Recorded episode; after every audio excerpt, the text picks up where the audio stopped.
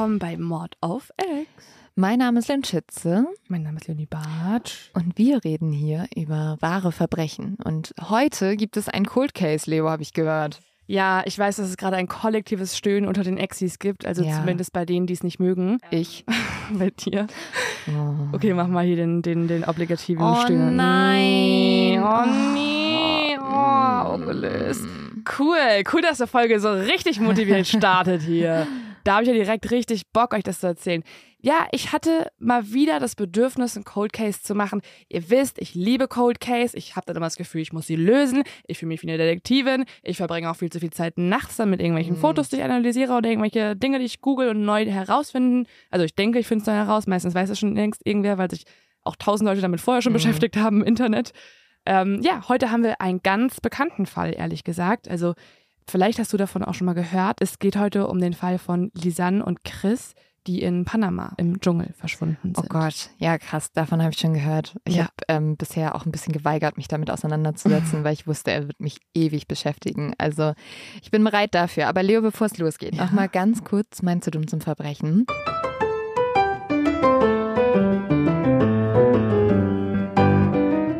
Diesmal ist es eine Exi-Nachricht, die wir bekommen haben. Mir hat nämlich Clara geschrieben. Clara hat mir erzählt, ein Freund von ihr arbeitet in einem Notariat und dort musste er ein Testament beurkunden. Und in diesem Testament hat ein Mann, und jetzt halt dich fest, sein gesamtes Vermögen der Haupttäterin der Slenderman-Morde vererbt. Was? Weil er Fan von ihr ist. What? Ja. What the fuck, hat sie auch geschrieben, sehr passenderweise. Ich ja, das nicht drauf klar. Also, Slenderman-Morde ist ein Fall, über den wir schon berichtet haben, äh, über den wir eine Folge gemacht haben. der Mann im Wald heißt Ja. diese Folge und das war auch einer der gruseligsten Fälle aller Zeiten, finde Ja, ich. und dann hat dieses Mädchen geschrieben, dass halt dieser Typ aus Deutschland einfach dieser Haupttäterin sein ganzes Vermögen vererbt hat. also es gibt schon auch Sachen, wo man das vielleicht eher hin vererben kann. ja, viele Sachen. Zum Beispiel nicht zu einer Mörderin. Also ich auch würde wenn mich auch anbieten, ne? Ich kann eine Tierschutzorganisation aus Griechenland weiterleiten an diesen Mann, der. Ich kann auch meine privaten Kontodetails weiterleiten. Das ist überhaupt kein Problem. Wir reden nur über Mord. Wir machen es nicht selbst, aber wir Ja. reden darüber. Passt das auch für den äh, verehrten Herrn, der, Der ist ja gerne tot. erbt? Ja, stimmt, der ist tot. Ist tot. Gott, Gott. Aber wenn ihr nochmal ein Testament schreibt, bitte nicht an Mörder oder Mörderin Sachen vererben. Nee, nee, fand ich eine verrückte Nachricht. Sollte das vielleicht wieder ein neuer Merch-Spruch werden? Ja. Einfach nicht ein Mörder vererben. ja, den Spruch finde ich noch nicht so gut, aber wir finden bestimmt noch einen besseren Slang dazu. Ähm, ja, Okay. Leute, verrückt. Aber jetzt geht's los mit deinem Fall, oder? Bevor es jetzt gleich mit der Folge losgeht, hier eine kurze Werbeunterbrechung und auch ein Dankeschön. In diesem Fall an Bookbeat, dass wir diese Recherche überhaupt finanzieren können und das uns ermöglicht wird. Mit Bookbee könnt ihr über 900.000 Hörbücher und E-Books auf eurem Smartphone und Tablet hören und lesen. Ihr findet dort Thriller, ihr findet Romance-Sachen. Ich war jetzt auch gerade im Urlaub und es ist halt super praktisch, dass du die Sachen auch einfach runterladen kannst, die Hörbücher, und so auch offline hören kannst. Du kannst auch die Lesegeschwindigkeit flexibel anpassen, falls mal schneller gehen soll. Und mit dem Schlaftimer verpasst du keine spannende Minute. Und wir empfehlen euch an dieser Stelle ein Buch, das auch gut zur Folge passt, falls ihr euch mit dem Thema, um das es auch gleich unter anderem gehen wird, noch genauer auseinandersetzen wollt. Dann gibt es auf Bookbeat ein Buch namens Verschwörungsmythen von Michael Blume mit dem Untertitel Woher sie kommen, was sie anrichten und wie wir ihnen begegnen können. In dem Buch beschäftigt sich Michael Blume unter anderem mit Fragen wie steckt Bill Gates hinter dem Coronavirus, um mit dem Impfstoff noch reicher zu werden oder um die Frage, werden in geheimen Fabriken entführte Kinder gequält, um an das begehrte Adrenochrom zu kommen und gehört das alles zu einer großen Verschwörung zur Übernahme der Weltherrschaft? All das schaut sich Blume an und zeigt die Schwachstellen von Verschwörungsbewegungen auf und prognostiziert den Niedergang der QAnon-Bewegung um ihren scheiternden Messias Donald Trump. Ich wollte euch jetzt noch erzählen, was ich gerade höre. Das ist Totenfang von Simon Beckett. Ich habe das mal gelesen, aber es ist so lange her, deswegen freue ich mich, dass ich das gerade mal wieder hören kann. Und zwar geht es darum, dass ein Toter an einem abgelegenen Mündungsgebiet in Essex angespült wird. Und die Wasserleiche ist stark verwest, Hände und Füße fehlen, das Gesicht ist nicht mehr zu erkennen. Aber die Polizei ist sich sicher, sie wissen, wer es ist. Es gibt nämlich einen jungen Mann aus dem Ort, der seit Wochen verschwunden ist. Und alles deutet eigentlich auf einen Selbstmord hin. Aber jetzt gibt es jemanden, der zweifelt. Das ist der forensische Anthropologe Dr. David Hunter. Nämlich am nächsten Tag wird ein Fuß geborgen und Dr. David Hunter ist sich sicher, dieser Fuß gehört zu einer anderen Leiche. Und kurz darauf treibt ein weiterer Toter im Wasser. Also ihr merkt, hier ist viel los und äh, Simon Beckett schreibt auch einfach sehr, sehr toll. Also kann ich gut empfehlen. Wir haben auch noch was für euch. Ihr könnt Bookbeat jetzt 60 Tage lang kostenlos testen und erhaltet Zugang zu über 900.000 Büchern. Dafür gebt entweder den Code Mord of X bei der Anmeldung ein oder meldet euch direkt auf bookbeat.de-mord of X an. Also bookbeat.de-mord of X. Einfach dort anmelden. Alle Infos dazu findet ihr wie immer auch in den Show Notes.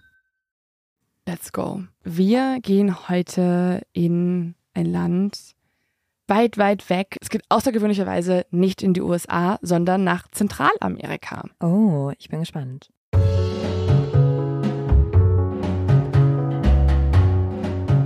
Chris Kremers und Lisanne Frohn sind aufgeregt. Heute beginnt endlich die Reise, auf die sie so lange gespart und gewartet haben. Sie haben vor kurzem die Uni beendet und wollen raus. Raus aus den konventionellen Mustern, dem alltäglichen Treiben und dem nächsten Abschnitt im Joblebenslauf. Sie wollen jetzt ein Abenteuer. Und dieses Abenteuer heißt Panama. Es ist der 15. März 2014. Die beiden Freundinnen verabschieden sich von ihren Familien am Flughafen in Amsterdam. Sie fühlen eine Mischung aus Aufregung und Vorfreude. Chris war schon mal in Südamerika, aber für Lisanne ist es die erste Reise auf einen anderen Kontinent.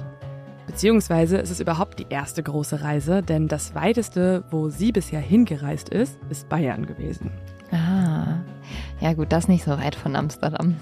Nee, gar nicht. Das heißt, sie ist auch das erste Mal in so einem Langstreckenflug und ist dementsprechend so ein bisschen nervös, aber die Vorfreude überwiegt. Jetzt geht es also für die beiden mit dem Flieger nach Costa Rica, in die Hauptstadt San Jose. Von dort werden die beiden dann den Bus nach Panama nehmen und dann auf dem Weg in einen Ort äh, in der Nähe vom Dschungel auch noch einen Abstecher auf eine karibische Insel machen, also das Paradies, was sie sich anschauen. Dann wollen sie nach Bukit, einer Stadt im Dschungel. Die beiden haben insgesamt sehr viele Pläne für ihre Reise. Sie wollen wandern, feiern, essen und trinken. Sie wollen am Strand liegen, einen Spanischkurs machen und neue Leute treffen. Und sie wollen sogar auch bei einem Sozialprojekt in einer Schule aushelfen. Wie alt sind die beiden denn? beziehungsweise wer sind die beiden überhaupt? Also die beiden müssen wir uns erstmal auch nochmal genauer anschauen. Lisanne Frohn ist 22 Jahre alt und ich habe dir auch mal ein Foto mitgebracht. Lisanne liegt hier gerade in einer Hängematte und mhm. lächelt ganz breit. Ich finde, Lisanne sieht unglaublich nett aus. Also braune Haare, dunkle Augen. Auf diesem Bild strahlt sie ja richtig. Du hast ja neben dem Foto mhm. auch ein Foto von Chris und mhm. Chris hat so blonde Haare, ich glaube blaue Augen, oder? Ja, die Haare sind sogar eher so ein bisschen rötlich. Ah ja. Sieht man auf dem Foto vielleicht nicht so gut, aber so erdbeerblond-rot. Und wenn ich diese zwei Fotos nebeneinander sehe, das könnten wir sein, Leo. Also so sah ich Genau so sah ich aus mit Anfang 20, als ich irgendwie gereist bin. Also äh, du wirst gleich noch ein paar andere Fotos sehen und da könntest du auch jede andere europäische Studentin rein copy-pasten, mhm. die einfach mal eine Wanderung machen möchte oder einen Urlaub machen möchte mit ihrer guten Freundin. Ja. Ja, also wie du gerade schon richtig beschrieben hast, Lisanne hat braune Haare, sie hat braune Augen und sie ist auch ziemlich groß, über 1,80 groß und äh, 22 Jahre alt. Lisanne hat Psychologie studiert und danach in einem kleinen Café gearbeitet, das heißt Kleiner Happen. Und dort hat sie genügend Geld für die Reise verdient. Ihre Freunde und ihre Familie beschreiben sie als nachdenklich, als intelligent, als einfühlsam und auch als ein bisschen schüchtern. In Gruppen hält sich Lisanne eher so zurück und öffnet sich nur bei engeren Freunden. Sie liebt außerdem Coldplay, die Band, und schreibt regelmäßig in ihr Tagebuch. Dieses Tagebuch hat sie auch mit nach Panama genommen und es wird noch eine große Rolle spielen. Chris, die du gerade auch schon angefangen hast zu beschreiben, ist im Gegensatz zu Lisanne eher der offene, eher der extrovertierte Part. Sie wird als fröhlich und lebhaft beschrieben. Chris hat rote Haare und ist 1,67 groß, also im Gegensatz zu Lisanne dann doch deutlich kleiner. Außerdem ist sie auch etwas jünger, sie ist nämlich noch 21 Jahre alt. Chris hat gerade ihr Studium der kulturellen Sozialpädagogik an der Universität Utrecht abgeschlossen. Vor ihrer Reise nach Panama hat sie in einer Psychiatrie für Menschen mit schweren Suchtdiagnosen gearbeitet und auch noch zusätzlich in dem gleichen Café wie Lisanne, also im kleinen Happen. Dort haben die beiden sich dann auch näher kennengelernt und sind sehr gute Freunde geworden. Zu Hause wartet auf Chris auch noch ihr Freund, der lässt sie erstmal ihr Abenteuer machen und möchte da noch nicht mit teilnehmen, sondern wartet schön in Holland auf sie. Ja, das ist ja auch dann eine Reise zwischen zwei Freundinnen und eigentlich auch ganz schön. Also wenn Chris wirklich gerade ihr Studium abgeschlossen hat, ist es ja jetzt auch nochmal so eine Chance, die Welt zu entdecken, sich mhm. die Zeit zu nehmen. Also wann hat man sonst irgendwie einfach mal ein paar Wochen Zeit, wenn man arbeitet, ja. irgendwo hinzureisen und die Welt zu entdecken. Komplett. Und das ist ja echt eine schöne Sache, die man nach dem Studium nochmal machen kann. Und genau so sehen die das auch. Also zum Beispiel Chris will nach dem Studium, also nach dem Bachelorstudium, jetzt noch einen Master machen, und zwar in Kunstgeschichte. Und deswegen ist die Zeit jetzt gerade halt die optimale Pause für eine längere Reise. Chris liebt außerdem das Theater und die Welt der Kunst insgesamt. Sie geht gerne auf Festivals, sie liebt speziell Pearl Jam oder die Red Hot Chili Peppers. Und auch sie schreibt genauso wie Lisanne regelmäßig in ihr Tagebuch. Chris liebt Zentral- und Südamerika, seit sie mit ihren Eltern in Peru war. Sie hat sich vorgenommen, aber nochmal alleine eine Reise zu machen und noch mehr zu entdecken. Für diese Reise hat sie jetzt ewig gespart. Und nicht nur das, also sie will nicht nur reisen, sondern Chris und Lisanne planen auch etwas Gutes zu tun. Schon zu Hause haben die beiden angefangen, von Freunden und Verwandten Spenden zu sammeln, um dann Spielzeug für die Kinder zu kaufen, die sie dort unterrichten werden. Und die beiden sprechen wahrscheinlich auch Spanisch, oder? Nicht gut. Also fast gar nicht eigentlich. Ach, Aber sie machen ähm, zu Hause schon immer mal so Sprachkurse und auch in Panama haben sie sich einen Sprachkurs gebucht in zwei unterschiedlichen Orten. Ah ja. Ja, weil Südamerika bereisen ohne Spanisch mhm. zu können, ist ja mhm. tatsächlich nicht so einfach. Nee, also da kommst du echt nicht weit. Du musst auf jeden Fall die Basics drauf haben. Das äh, merken die beiden auch. Also die beschweren sich noch öfter darüber, dass sie das Gefühl haben, sie werden vielleicht abgezogen, mhm. weil sie halt irgendwie für dumm verkauft werden und so. Und, ja, ja, wirst du auch oft, wenn du wie eine Geringer aussiehst. Ähm, Glaube ich, da sprechen wir beide auch aus Erfahrung, die Obergeringers hier. ja. Und auch dieses Sozialprojekt gehört quasi zur Sprachschule dazu. Also die mhm. Sprachschule, die in Niederlanden und in äh, Panama sitzt, hat das sozusagen mitorganisiert, dass sie in der Schule unterrichten können, dadurch was Gutes tun, aber auch natürlich auf Spanisch mit den Leuten sprechen und so bestenfalls auch ihre Sprache verbessern. Ah ja, ja, das macht ja Sinn. Mit dem Ersparten, ihrem Reiseequipment, einer Kamera und ihren Tagebüchern landen sie jetzt in Costa Rica. Von hier soll es ja losgehen und von nun an können wir auch anhand ihrer Tagebucheinträge alles genau rekonstruieren. Nach ein paar Tagen in San Jose geht es für die beiden mit dem Bus weiter nach Panama. Und hier schreibt Lisanne folgendes. Das würde ich euch gerne einfach mal genau so im Wortlaut vorlesen, weil man dann einfach das beste Gefühl dafür bekommt, was auf dieser Reise eigentlich richtig passiert. Sie schreibt, die Busreise war ein Abenteuer für sich. Die Busfahrt an sich selbst verlief gut, aber zuerst mussten wir mit dem Taxi durch San Jose rasen, weil wir kein Bargeld dabei hatten. Als wir an der Einwanderungsstelle standen, kam ein Mann auf uns zu und fragte uns, ob wir nach Bockers fahren müssten. Wir waren ein bisschen misstrauisch, weil wir nicht genau wussten, ob wir ihm trauen konnten. Alle Leute hatten es sehr eilig, weil sie dachten, wir würden das letzte Boot nicht mehr erwischen. Aus diesem Grund beschlossen wir, einfach ins Auto zu springen und auf ein Happy End zu hoffen. Und es kam. Nach einer höllischen Fahrt, bei der der Fahrer so schnell fuhr, dass ich mich nicht einmal traute hinzusehen, kamen wir an einer kleinen Anlegestelle für das Boot nach Bockers an. Es ist nicht wirklich klug, alleine auf den Straßen zu laufen, aber ich habe es trotzdem gemacht. Einige Postkarten gekauft und in einigen Shops gewesen.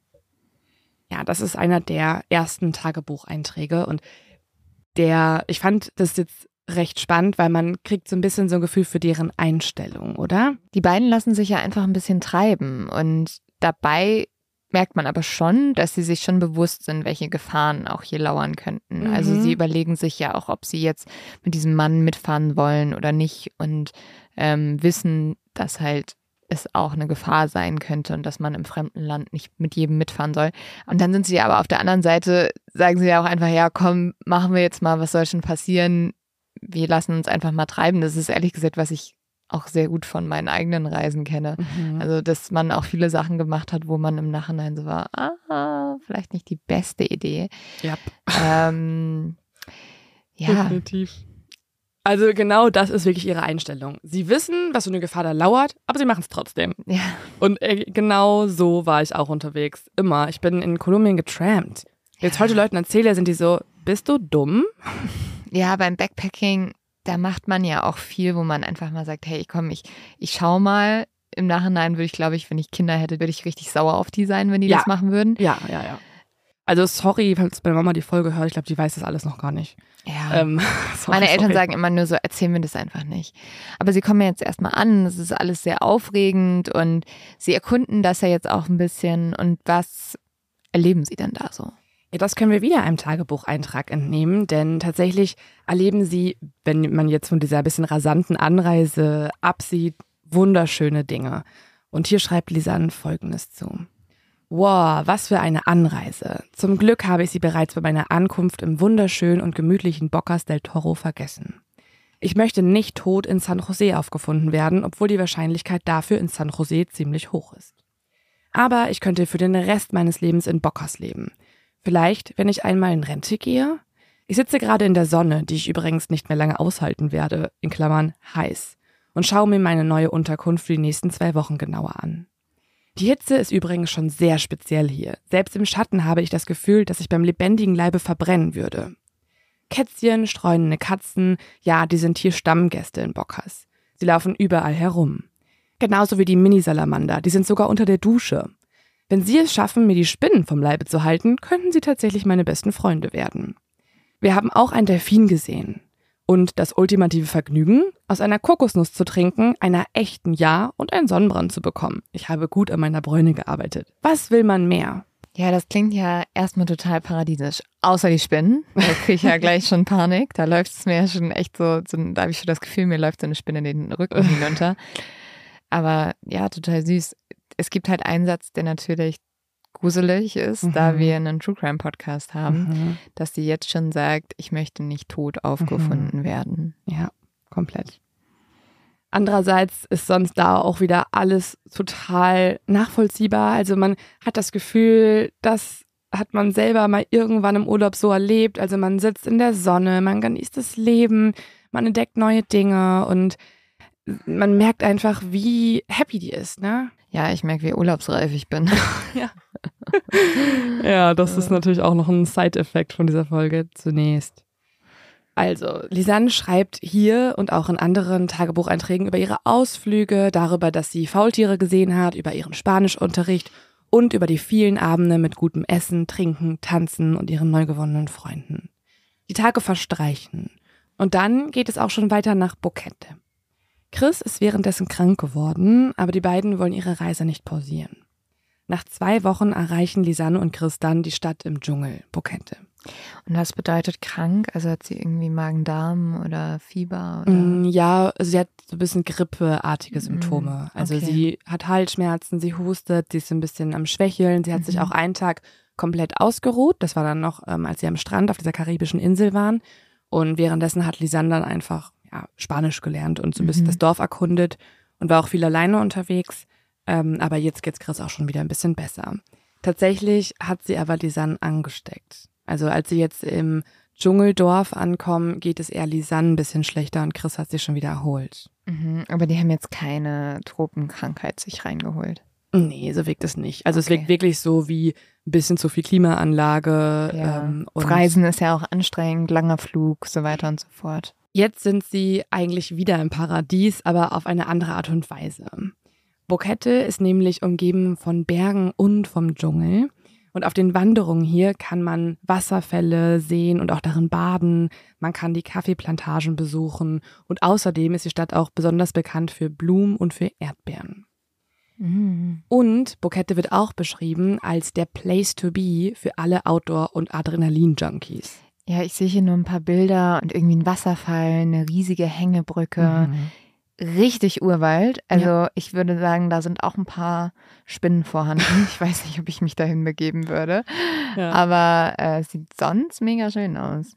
Ja, es ist halt einfach für die Mischung auch super, ne? Erst bist du am Strand und hast Mhm. dann eine, Zeit, äh, eine Hängematte mit einer Kokosnuss und jetzt sind die beiden ready für Wanderungen und ein bisschen Dschungel. Aber nicht nur das, hier wollen Chris und Lisanne nämlich jetzt vier Wochen lang bleiben. Vier Wochen lang. Mhm. Wow.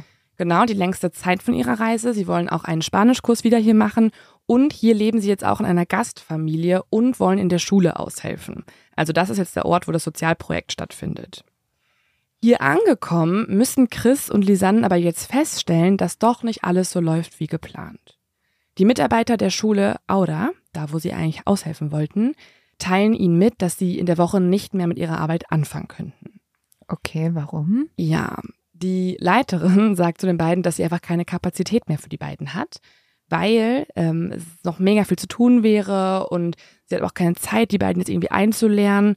Und es ist auch so ein bisschen, es klingt so ein bisschen durch, dass die von dem Spanisch der beiden ein bisschen enttäuscht ist, weil die echt gar nichts checken und ähm, das dann eigentlich nicht funktionieren kann, wenn die halt mit den Kindern reden sollen, aber da es keine Kommunikation stattfindet. Mm, okay, aber war das nicht endlich abgemacht?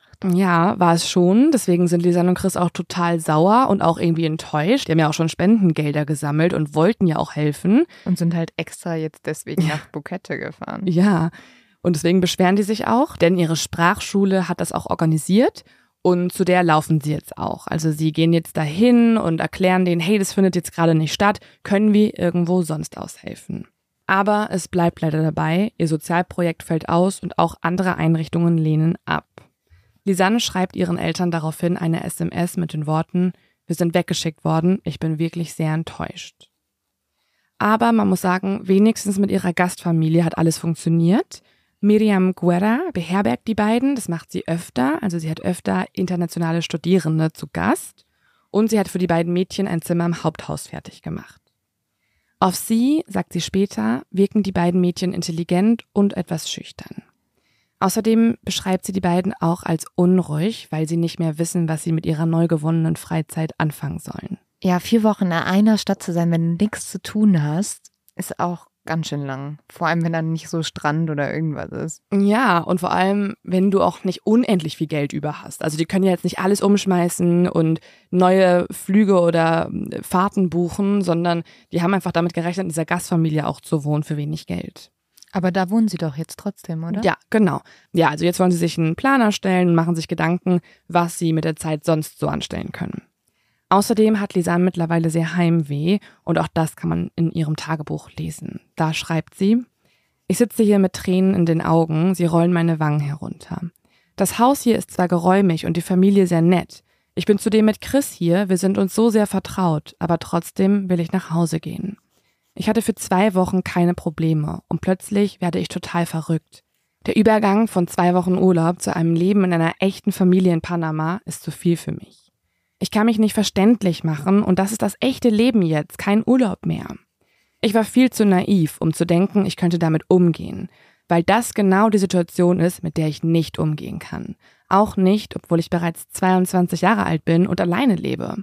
Ich will jetzt, dass mich Mama und Papa festhalten und mir sagen, dass alles gut wird. Aber ich kann sie nicht wissen lassen, wie ich mich jetzt fühle, weil ich sie nicht sorgen möchte. Oh nein. Mhm.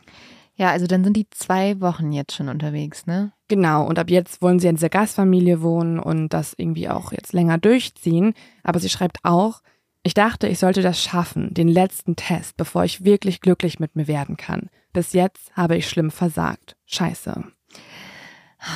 Ja, mhm. aber das ist wahrscheinlich auch so das Ding. Man stellt sich das immer so toll vor, so ewig zu reisen. Und manchmal merkt man halt echt dann irgendwann, also so nach zwei Wochen ist es jetzt irgendwie nicht nur Urlaub und schön, sondern auch mal anstrengend. Ja, und ich glaube, die leidet schon darunter, dass sie sich nicht mit denen unterhalten kann, was ja. ich auch verstehen kann, weil du willst ja kommunizieren als Mensch und wenn du immer nur mit der gleichen Person reden kannst, eben mit Chris, ist es halt ein bisschen schwierig. Die Gastmutter Miriam erinnert sich außerdem, dass sich Lisanne nicht besonders wohl gefühlt hat. Sie klagt über Halsschmerzen und hat viel gehustet. Lisanne und Chris informieren ihre Gastmutter über alle Tagesausflüge, die sie jetzt dort unternehmen wollen. Aber Chris mag das total gerne da. Die fühlt sich nicht. Chris fühlt sich ein bisschen besser. Sie hat aber ja auch schon mal eine Fernreise gemacht. Ja, okay. Das, das kommt ja auch hinzu. Ja. Und Chris wird ihr eh eher als der fröhliche, extrovertierte Part beschrieben und Lisanne ist ja eh so ein bisschen nachdenklicher und schüchterner. Vor allem wollen die beiden jetzt aber nicht so viel Geld ausgeben und was bleibt dann noch über? Wandern. Und dafür entscheiden sie sich jetzt. Sie möchten am Dienstag, also zwei Tage nachdem sie angekommen sind, den Pianista Trail wandern.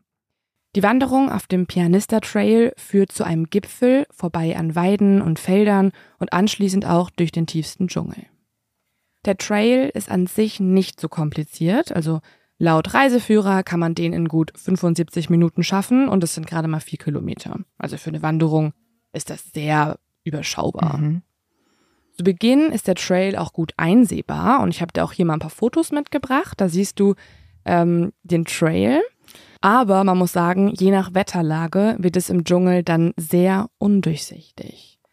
Es wird allen Reisenden geraten, dass sie nicht abbiegen sollen, weil ansonsten gelangt man auf falsche Wege und immer weiter hinein in den Dschungel. Ja, du weißt ja auch nicht, was dich im Dschungel erwartet, ne? Genau. Man weiß auf jeden Fall, dass wenn man abbiegen würde und dann einen anderen Weg nimmt, das nächste Dorf im Dschungel 20 Gehstunden entfernt ist. Ab 18 Uhr wird es außerdem dunkel im Dschungel und nachts auch teilweise kalt. In dieser Zeit, ich gehe gleich auf das Wetter ein, ähm, in dieser Woche, ist es nicht ganz so kalt. Also da ist es nachts so 24 Grad, das geht ja auf jeden Fall. Aber es wird eben sehr dunkel. Und die meisten empfehlen auch eindrücklich für diese Strecke ein Wanderguide. Nicht, weil der Weg jetzt irgendwie super kompliziert ist, aber wenn sie dann sich doch einmal verlaufen, sind sie halt lost. Das ist so die Ansage. Ja, und Du siehst, ich habe dir zwei Fotos hier mitgebracht und die sehen ziemlich gleich aus, ne? Aber mhm. es ist ein mhm. großer Unterschied, denn das erste Foto zeigt den Weg, den du eigentlich nehmen solltest, der nicht in den Dschungel führt, sondern zurück in die Stadt und der andere Weg führt in den Dschungel. Gott, das sieht komplett gleich aus. Ja.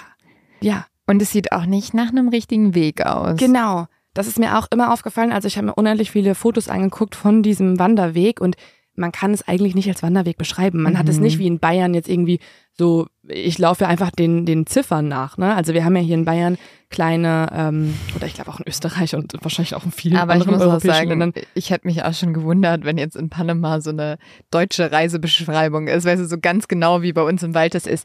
Noch fünf Kilometer bis zum nächsten Berggipfel.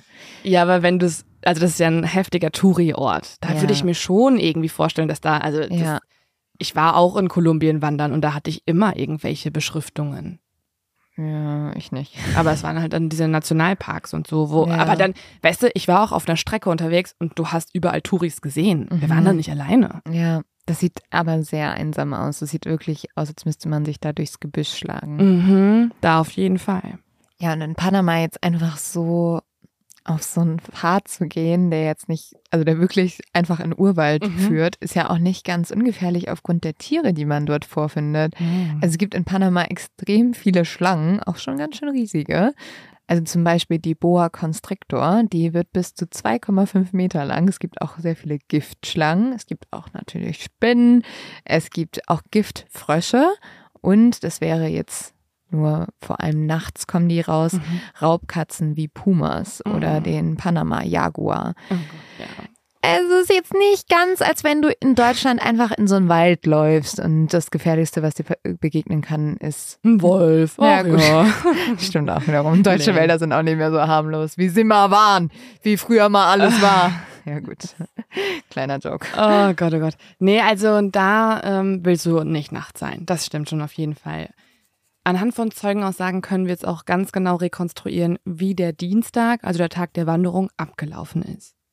Morgens erkundigen sich die Freundinnen bei Pedro. Pedro hat die Sprachschule, zu der sie immer gehen und bei allen möglichen Dingen nachfragen und der es verkackt hat, dass sie ihr Praktikum machen können. Bei Pedro erkundigen sie sich jetzt, was können wir noch machen? Und sie fragen auch nach, wo ist eigentlich dieser Pianista Trail? Er zeigt ihnen jetzt zwei Wege, ähm, auf denen sie zum Pianista Trail kommen und sie entscheiden sich für den kürzeren Weg. Aber gehen die ohne Guide? Ja, das ist jetzt ein bisschen kompliziert und äh, hat auch danach zu ein paar Spekulationen geführt. Sie hatten eigentlich einen Guide angefragt, auf den gehe ich auch noch gleich genauer ein, haben sich dann aber offensichtlich, so wirkt es jetzt, ganz spontan umentschieden, die Wanderung, die sie am nächsten Tag mit diesem Guide unternehmen wollen, jetzt doch lieber am Dienstag alleine zu machen. Warum das denn? Weiß man nicht. Okay, und ist es zu 100 Prozent belegt, dass dieser Guide nicht bei der Wanderung dabei war? Mm, also zumindest wurden sie zunächst alleine gesehen. Okay, merkwürdig. Genau. Das ist nämlich jetzt der Fall. Also sie fragen jetzt Pedro, hey, wie kommen wir zum Pianista Trail? Der zeigt denen zwei Wege und sie entscheiden sich für den kürzeren Weg. Gut, aber wer weiß, vielleicht haben sie auch mit irgendjemand geredet und der hat gesagt, ey, ganz im Ernst, dafür braucht ihr keinen Guide, spart euch das Geld. Naja, ne? sie haben auch nicht abgesagt am nächsten Tag. Sie haben nicht abgesagt? Nee. Das, das ist alles ein bisschen merkwürdig. Ja, ist mega merkwürdig. Aber nach einer Stunde drehen sie jetzt um, kommen zurück zur Sprachschule und erzählen Petro jetzt, dass sie das Ganze abblasen möchten. Sie sind nämlich müde, Lisanne kränkelt ja auch so ein bisschen und sie wollen sich jetzt in der Wohnung hinlegen. Dann fragen sie Pedro noch, wie sie nach Hause kommen, also wie sie zur Gastfamilie zurückkommen und Pedro rät ihnen, nicht mit dem Bus zu fahren, sondern ein Taxi zu nehmen. Und danach werden sie gesehen, wie sie vor der Sprachschule auf ein Taxi warten. Den Taxifahrer konnte die Polizei danach auch aufspüren und der berichtet jetzt wiederum Folgendes. Das Taxi holt die beiden jetzt ab. Zwei Einheimische sitzen ebenfalls bereits im Taxi. Okay, da würde ich nicht einsteigen. Die sind gerade, ich glaube, das ist Kajak, habe ich auch nicht verstanden so richtig. Also warum gehst du denn in ein Taxi, wo schon Leute drin sitzen? Also vor allem in Südamerika oder Zentralamerika wird dir ja immer auf deiner Reise gesagt, also sobald irgendwas komisch Mhm. ist in der Taxifahrt, gehst du da raus. Ja. Aber die beiden Einheimischen, auch das kann man rekonstruieren, werden an unterschiedlichen Orten abgesetzt wieder und so sind die beiden dann am Ende alleine im Taxi mit dem Taxifahrer. Als der Taxifahrer sie am Anfang auf Englisch fragt, wohin die beiden wollen, antwortet eine von ihnen jedoch jetzt auf Spanisch a la entrada del pianista, also zum Eingang des Pianisterweges. Das heißt, sie müssen sich jetzt schon wieder umentschieden haben im Taxi. Wie, sie gehen jetzt doch wieder zum Wanderweg, Ja, wo sie gerade herkamen. Genau, sie hatten, na gerade wollten sie den kürzeren Weg nehmen zum Wanderweg, um da halt zu starten, am quasi äh, Fuß des Berges oder des Weges. Und jetzt wollen sie das Taxi dorthin nehmen. Sie haben ja eigentlich gerade Petro gesagt, dass sie nach Hause wollen, weil sie zu K.O. sind. Genau, sie haben sich aber doch nochmal umentschieden, offensichtlich. Ich erkläre mir das Ganze ehrlich gesagt dadurch, dass sie wahrscheinlich einfach generell ein bisschen lost sind, weil ihr soziales Projekt abgelehnt wurde und sie jetzt einfach wahrscheinlich auch so ein bisschen frustriert sind und sich denken, boah, wir müssen die Zeit irgendwie nutzen, wir können jetzt nicht einfach rumgammeln. Das war so meine, meine Erklärung, warum sie sich jetzt noch doch nochmal spontan umentschieden haben. Aber da können wir auch nochmal diskutieren später. Das ist auf jeden Fall seltsam. Also Mhm. eigentlich schon wieder wegzufahren und dann wieder hin. Gut, aber manchmal macht man seltsame Sachen. Nach Angaben des Fahrers hatte die beiden Touristinnen jetzt am Nachmittag gegen 13.40 Uhr am Wanderweg abgesetzt. Mehrere Menschen sehen die beiden jetzt auch auf dem Weg, so zum Beispiel ein Mitarbeiter einer Pferderanch und die Besitzer eines Restaurants am Beginn des Pianista Trails. Hier treffen die beiden nämlich auf einen Hund. Dieser Hund heißt Azul, auch da habe ich dir mal ein Foto mitgebracht. Und dieser Hund Azul gehört den Besitzern des Restaurants, begleitet aber auch regelmäßig Touristen auf dem Pianista Trail. Total niedlich. Ja, sieht total süß aus. So ein kleiner Husky mit blauen Augen, total niedlich. Ja, und der ist sozusagen der kostenlose Wanderguide in diesem Fall jetzt. Also er begleitet auf Touristen und dann kehrt er auch mit denen abends immer zurück. Ja, ist natürlich gut, einen Hund dabei zu haben, ne? Also auch so fürs Sicherheitsgefühl. Der kennt Voll. sich aus, weiß, wie er nach Hause kommt. Und die beiden machen auch ein Foto von ihm. Die San und Chris tragen an dem Tag leichte Kleidung, also sie tragen Shorts und einen Tanktop. Außerdem haben sie einen Rucksack dabei und dort drin ist etwas Geld, ihre Handys, eine Digitalkamera, eine Wasserflasche und ein bisschen was zu essen, also so Süßigkeiten. Ist wahrscheinlich auch heiß, oder?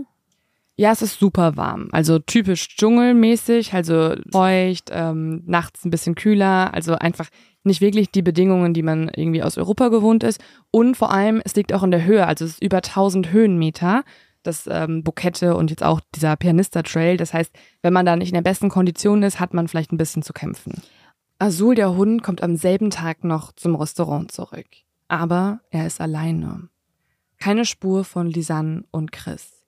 Auch bei der Gastfamilie melden sie sich nicht und tauchen auch abends nicht auf. Zunächst macht sich hier aber niemand Sorgen, weil sie könnten ja auch irgendwie spontan feiern gegangen sein oder vielleicht sogar gecampt haben.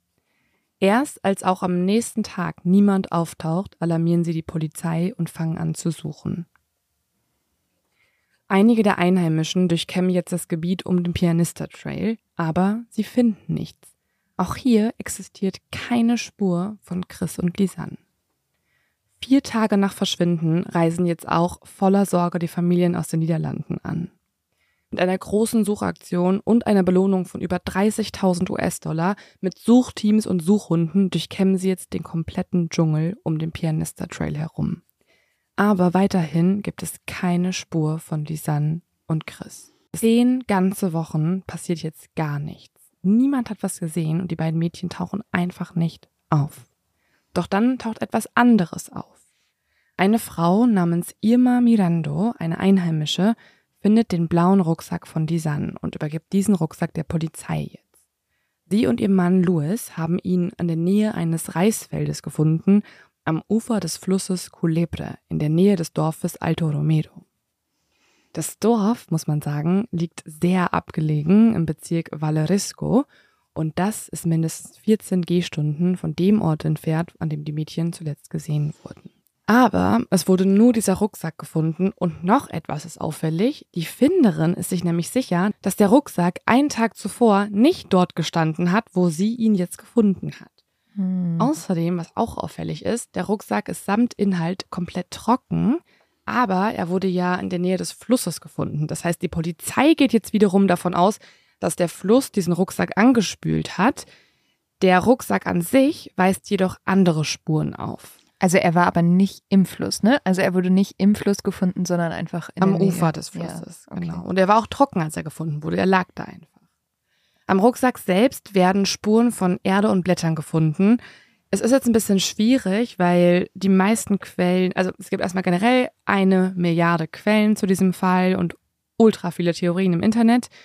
Aber ähm, laut einigen Quellen, die Polizeieinsicht hatten, zumindest Akteneinsicht, konnte sogar auch ein bisschen Lehm festgestellt werden am Rucksack. Und das weist dann doch darauf hin, dass er vielleicht doch im Fluss getrieben ist. Was jedoch wiederum verwirrend ist, der Rucksack samt Inhalt ist ja komplett trocken und im Rucksack werden auch Geldscheine gefunden und Broschüren und die sind nicht irgendwie so verwässert oder mhm. ne, so, so ein bisschen äh, angewellig. Genau, so wellig, weil sie irgendwie nass gewesen wären oder so. So ist es nicht. Ja, also das spricht ja ehrlich gesagt alles dafür, dass der Rucksack nicht im Wasser war. Eigentlich nicht. Aber wie ist er dann dahin gekommen? Wollen, das ist natürlich die Frage. Im Rucksack an sich befinden sich auch noch die Geldscheine, die wurden nicht entnommen. Es befinden sich dort drin halt Broschüren, Plastiktüten, Sonnenbrillen der beiden Mädchen, die beiden Handys der beiden Mädchen, Süßigkeiten, die noch voll sind, die nicht gegessen wurden und die beiden BHs der Mädchen. Aber dann, also die sind jetzt zehn Wochen verschwunden und sie haben noch nicht mal die Süßigkeiten gegessen. Wie sollen die das überlebt haben? Ja, das wird jetzt noch spannend. Und was auch super merkwürdig ist, dass die BHs da drin sind. Mhm. Also nur die BHs, das ist die einzige Kleidung, die da drin ist. Ja, ja, das finde ich auch mega komisch.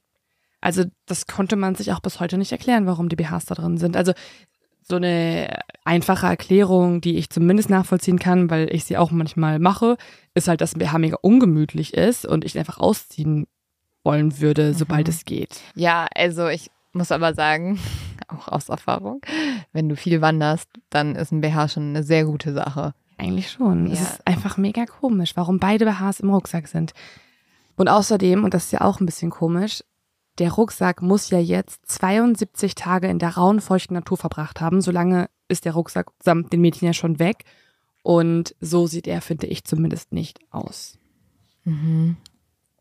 Und was auch komisch ist, aber das hast du ja schon kommentiert auch, dass die Süßigkeiten nicht aufgegessen sind. Also es werden nicht nur leere Packungen gefunden, sondern laut den meisten Quellen auch noch etwas zu essen. Und wenn man so lange im Dschungel verschwunden gegangen ist, würdest du eigentlich alles aufbrauchen aus der Not heraus. Ja, es ist ja auch sowieso merkwürdig, dass dieser Rucksack alleine gefunden wird. Also mal damit angefangen. Ja. Und jetzt wird's noch spannender. Die Behörden können jetzt die Handys und die Canon-Kamera sichern und untersuchen. Anhand der Handys kann man jetzt nämlich rekonstruieren, dass um 16.39 Uhr zwei Stunden nachdem ein Foto mit der Kamera noch gemacht wurde, auf denen alles gut scheint, also wo die beiden noch lachen und ähm, irgendwie ein Selfie machen, zwei Stunden danach wurde um 16.39 Uhr ein Notruf abgesetzt. Und zehn Minuten später erfolgt der zweite Notruf. Es wird immer wieder 112 gewählt, also die europäische Notrufnummer, wo man denken könnte, naja, man muss vielleicht den Notruf in Panama wählen. Aber tatsächlich ist es so, dass der europäische Notruf auch im Ausland funktioniert für genau diese Art von Situation, nämlich dass halt Touristen zum Beispiel nicht die zentrale oder lokale Notrufnummern kennen. Aber das Problem ist, beide Notrufanrufe gehen aufgrund von mangelndem Signal nicht durch. Was auch auffällig ist, um 16.39 Uhr war es halt noch hell, also entweder ruft man vielleicht an, weil man sich verletzt hat, oder, und das glauben ja auch viele, dass etwas passiert ist durch eine dritte fremde Person. Oder halt auch, weil sie gemerkt haben, dass sie den Weg nicht zurückfinden, mhm. oder? Ja, das kann natürlich auch sein. Kurz nach den beiden Notrufen werden die Handys jetzt ausgeschaltet, beide Handys, und erst 14 Stunden später neu angemacht. Am nächsten Tag, dem Mittwoch, rufen sie um 6.58 Uhr, 8.14 Uhr, 10.53 Uhr und 13.56 Uhr nochmal den Notruf. Dabei werden die Telefone abwechselnd benutzt. Einmal funktioniert es sogar, da geht ein Notruf durch, ganze zwei Sekunden lang wird die Verbindung aufgebaut, aber dann wird eins der Mobiltelefone wieder ausgeschaltet. Warum? Das ist nicht erkenntlich. Also entweder eben wegen schlechter Verbindung oder weil jemand anderes das Handy halt ausgeschaltet hat. Am fünften Tag, also jetzt fünf Tage nach dem Verschwinden, geht die Batterie von Lisans Handy aus. Chris Handy wird aber sogar noch zehn Tage nach dem Verschwinden benutzt. Dabei kann man rekonstruieren durch Screenshots, dass die beiden mit 50 Prozent Akku losgelaufen sind. Also es ist schon mhm. auffällig, wie lange das Handy jetzt hält. Zehn Tage eben. Ja. Ab dem 6. April jetzt wird Chris iPhone immer wieder gestartet, aber der PIN wird nicht mehr richtig eingegeben. Okay, das, ja. das ist ja super merkwürdig. Ja, ja. Bis jetzt wurde der PIN immer korrekt eingegeben, aber ab jetzt funktioniert es nicht mehr. Als ob jemand anders den PIN versuchen würde einzugeben. 77 Mal wird der PIN jetzt. Was? Ja. Also 77 Mal wird zumindest das Handy versucht zu benutzen, aber es ging nicht. Also es gibt 77 Mal ein Startsignal vom Handy. Okay, kurze Frage. Mhm. Wussten die Mädchen voneinander die Pins? Weiß man eben nicht. Ja. Ah. Ja. Ja. Also wenn man nicht davon ausgehen möchte, dass irgendwie unbeteiligte dritte, vierte Personen diese Handy benutzen, diese Handys benutzen würden, dann kann man das so deuten, dass Chris nicht mehr lebt. Oder ihr, ja, oder sie bewusstlos war genau. oder so, genau. Genau, ja. der bewusstlos war. Und Lisanne den PIN nicht weiß und versucht, Chris Handy zu benutzen. Ja, das ist ja tatsächlich auch nicht unwahrscheinlich, das genau. Szenario. Genau. Dann gibt es auch noch die Kamera. Und auch das ist ein bisschen merkwürdig. Auf der Kamera sind nämlich viele Fotos von der Wanderung. Also habe ich dir auch wieder hier ein paar mitgebracht. Man sieht zum Beispiel hier Selfies, wie die beiden noch mit ihren Sonnenbrillen auf den Trail laufen. Das erste mhm. Foto, was du siehst, ist zum Beginn des Trails aufgenommen. Da strahlen die beiden und ähm, Chris hat die Kamera in der Hand und sie machen halt eben dieses Selfie zum Beginn der Wanderung. Dann sieht man auf dem zweiten Foto, wie Chris daherläuft. Also es sieht schon so ein bisschen dschungelartig jetzt aus im Gegensatz zum ersten Foto. Und ähm, beim dritten Foto, das ist das letzte Foto von den beiden als Selfie aufgenommen, wo die beiden noch glücklich aussehen. Da sind sie auf dem Aussichtspunkt angekommen, also mhm. am Mirador sozusagen. Das war ihr Hauptziel von diesem mhm. Pianisterweg. Ja, also das eine Foto, wo man Chris sieht, wie sie so im Wald steht, das sieht ja erstmal richtig gruselig aus von Weitem, also weil ihr Gesicht ist so ein bisschen verzerrt, einfach weil die Kamera verwischt war. Aber es zeigt ja jetzt erstmal nur sie auf der Wanderung, wie sie noch rumalbern. Also da scheint ja noch alles gut zu sein. Also sie streckt auch so die Zunge raus und so. Und dann habe ich doch nochmal das allerletzte Foto im Hellen mitgebracht. Das ist die Nummer 508 auf der Canon-Kamera. Also, also das Foto, was zuletzt aufgenommen wurde, wo man Chris noch lebend sehen kann. Da steht sie an einem kleinen Bach auf einem Stein und es ist wieder eine dschungelartige Landschaft zu sehen um sie drumherum. Siehst du das? Mm, ich gucke gerade alle Fotos durch. Ja, also das sieht ja auch alles noch total schön aus und sie sieht auch glücklich und entspannt aus und man hat nicht das Gefühl, dass sie in einer Stresssituation ist. Das Foto wurde gegen 14 Uhr angefertigt. Was man jedoch rekonstruieren kann, ist, dass der Ort, wo dieses letzte Foto von Chris aufgenommen wurde, bereits hinter dem Aussichtspunkt liegt. Das heißt, sie sind anscheinend vom Aussichtspunkt nicht zurück zur Stadt gegangen, sondern weiter in den Dschungel hinein. Könnten sie sich dort verlaufen haben oder war das? Ja. ja.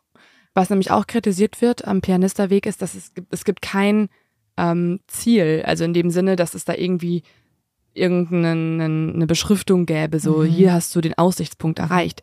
Wenn du nicht weißt, dass das der Aussichtspunkt ist und dein Ziel erreicht wurde, kannst du theoretisch weiter in den Dschungel laufen, ohne zu wissen, mhm. dass es der falsche Weg ist. So, das gerade war das Foto Nummer 508. Und jetzt wird es ein bisschen gruselig. Foto Nummer 509 wurde nämlich komplett gelöscht. Es gibt noch sehr viele weitere Fotos auf der mhm. Kamera, die alle in der Nacht aufgenommen wurden. Alle sind noch da, alle Fotos vorher in Costa Rica und in Panama, als auch danach in der Nacht. Auf der Kamera wurde nur ein einziges Foto gelöscht und das ist die Nummer 509. Diese lässt sich nicht mehr herstellen. Auch als die Speicherkarte dann zu Experten in die Niederlande geschickt wurde, können auch diese Experten das Foto nicht wieder herstellen. Es ist jedoch so, wenn ein Foto auf der Kamera gelöscht wird, dann werden eigentlich winzige Teile des Fotos überschrieben. Ja, eigentlich schon, oder? Genau, damit es irgendwie schneller geht. Und man könnte eigentlich noch rekonstruieren, was auf dem Foto zu sehen war. Zumindest als IT-Forensik kam. Dieses eine Foto kann jedoch nicht mehr hergestellt werden. Und so denken manche, dass dieses Foto an einem Computer mit einer Sicherheitslöschfunktion mhm. entfernt worden sein muss. Ja, das ist schon merkwürdig. Das ist schon richtig merkwürdig. Also, dass man mal ein Foto löscht, kann natürlich passieren, weil man es einfach irgendwie nicht vorteilhaft mhm. von sich selbst findet oder was auch immer. Aber es scheint ja auch nicht so, als hätten sie vor irgendwie Großfotos aussortiert. Nie. Also erstmal das. Und zweitens, dass man es halt wirklich gar nicht rekonstruieren kann. Das ist irgendwie seltsam. Es ist vor allem das einzige Foto, was halt vielleicht, wenn denen doch was passiert ist, genau das auch ablichtet. Also wenn mhm. eine dritte Person hinzugekommen ist oder die ganze Zeit dabei war, das weiß man ja auch nicht. Also die können sich ja auch noch nach dem Restaurant mit jemandem getroffen haben. Die Person muss ja nicht zwangsläufig von den beiden fotografiert worden sein auf den Selfies. Du machst ja nicht mit jedem Reiseführer direkt mhm. das Selfie zu dritt. Dann ähm, kann es sein, dass dieses Foto dann doch eine fremde Person zeigt und deswegen gelöscht wurde. Das sind die Spekulationen in dem Fall. Ab einem gewissen Zeitpunkt werden aber auch andere Fotos auf der Kamera aufgenommen. Lange passiert jetzt erstmal nichts, außer dieses gelöschte Foto eben. Nach einigen Tagen wurde dann plötzlich für die Dauer von knapp drei Stunden ein Foto nach dem anderen gemacht. Ungefähr ein Foto alle zwei Minuten. Und das ist nachts, oder? Mhm. Und der Blitz wird verwendet? Ja. Also vielleicht auch um was zu sehen einfach? Mhm. Das kann man deuten. Also die Bilder zeigen nämlich immer die gleiche Stelle, nur die Richtung ändert sich, wie sie aufgenommen wurden, aber sie zeigen immer so eine Felswand. Und ähm, ein Experte, der sich mit Vegetation auskennt, gerade in diesem Dschungelgebiet, sagt, dass sie sich da schon nicht mehr auf dem Pianista Trail befinden, sondern auf der anderen Seite des Berges, also eigentlich vollkommen falsch gelaufen sind. Und auch unklar bleibt, warum die Fotos halt mitten in der Nacht angefertigt werden wie du gerade schon sagst, es kann sein, dass sie was sehen wollten. Kurz mhm. danach wäre es aber hell geworden. Also das war alles so um drei Uhr rum und vier Uhr rum. Es wird danach halt wieder hell. Das heißt, sie hätten eigentlich nur kurz warten müssen. Es sei denn, du hörst was. Und willst was sehen in dem Moment? Ja. Oder du willst Tiere vielleicht auch abschrecken mit dem hellen Blitz. Das haben auch noch einige vermutet. Ja, es ist auf jeden Fall gruselig. Also du machst das nicht aus Spaß. Nee, du willst entweder was sehen oder auf dich, also du willst auch nicht unbedingt auf dich aufmerksam machen, oder? Nee, ich glaube, also stell dir vor, du bist im Urwald, nachts, du versuchst zu schlafen. Der einzige Grund, warum du eine Kamera benutzt, um Licht zu erzeugen, ist, du hörst was, du hast Angst, du willst wissen, was da ist. Ja. Und das ist die gruseligste Vorstellung überhaupt, weil du machst Fotos und dann guckst du auf diese Kamera und guckst, ob jemand da ist. Oh. Oder ein Tier da ist oder irgendwas. Ja. Ja, oh, es Gott. ist richtig gruselig. Und auch diese Fotos kannst du dir mal angucken. Die sind nämlich veröffentlicht worden. Mhm. Nicht alle Fotos wurden von den Behörden an die Öffentlichkeit gegeben, aber die meisten konnte man sich irgendwo herziehen. Also hier siehst du zum Beispiel einfach mal die Nacht. Ja, also man sieht ja nicht viel. Du siehst wirklich so eine Felswand und da siehst du ein bisschen Gestrüpp. Es gibt auch ein Foto, wo Leute tatsächlich vermuten, eine Person zu sehen. Also es ist so ein Umriss und er ist schon nicht so definierbar. Mhm. Aber man braucht schon Fantasie, um da jemanden zu sehen. Aber keine Ahnung, wer weiß. Warum wurden denn nicht alle Fotos veröffentlicht? Ja, die Behörden sind eh ein bisschen komisch. Also da gehe ich auch gleich nochmal ganz kurz drauf ein. Ähm, Weil da frage ich mich natürlich, was war denn auf den Fotos drauf, dass die nicht veröffentlicht wurden? Genau. Laut den Familien von den beiden sind die meisten Fotos einfach nur die schwarze Nacht. Aber wir können ja jetzt schon sehen, dass das nicht der Fall ist. Also man sieht ja auf den meisten Fotos doch irgendwas, die mhm. Felswand, man sieht Regentropfen. Und, das finde ich am merkwürdigsten, es gibt drei Fotos, die ich mir nicht erklären kann. Eins davon zeigt eine Felswand mit ganz vielen Papieren drauf. Das sind ganz viele Papiere. Dann ist das so eine leere Pringles-Dose, mhm. die wurde aufgeschnitten. Und ähm, ist es so ausgebreitet. Manche sagen, es sieht aus wie Toilettenpapier, aber die beiden haben eigentlich kein Toilettenpapier mitgenommen. Also man weiß nicht, warum da so viel Papier vorhanden ist. Auf einmal. Okay, seltsam. Und auch wieder seltsam, dass es fotografiert wurde. Komplett. Dann gibt es noch dieses Foto hier. Das zeigt einen Ast mit zwei roten Plastiktüten, die an die Äste gehangen wurden, so geknotet wurden. Also ich kann mir bei diesem Foto wieder vorstellen, dass es ist, um irgendwie zu gucken, was ist dort. Oder dass es halt auch diesen Ast zeigt, mit dem sie vielleicht irgendwie gewedelt haben, um Leute auf sich aufmerksam zu machen. Das wäre auch meine einzige Erklärung. Weil es sind zwei leere Plastiktüten, die einfach an so einen Ast gebunden wurden. Zwei Stück. Und das wurde fotografiert. Weiß ich nicht, keine Ahnung. Ja, ich glaube schon, dass das ein Ding ist von Aufmerksam machen. ich wedel damit und hoffentlich sieht es jemand. Mhm. Und dann, und das ist eigentlich das schlimmste Foto, finde ich, gibt es noch ein Foto mit Hm. Chris Hinterkopf. Da sieht man nur die rot-blonden Haare. Man sieht kein Blut, man sieht einfach nur den Hinterkopf, der fotografiert wurde, die Haare. Ja, hätte man auch machen können, um zu gucken, ob hinten am Kopf was ist, ne? Wenn Ja. man irgendwie sich gestoßen hätte oder so und man will schauen, ob alles okay ist, wenn Lisanne zum Beispiel irgendwie nicht da wäre. Mhm. Aber eigentlich, aber ich finde das Foto auch seltsam, weil das ist eher ein Foto, das du vielleicht sogar selber machen würdest, weil es ist so nah an ihrem Hinterkopf dran. Also wenn du jetzt wirklich, I don't know.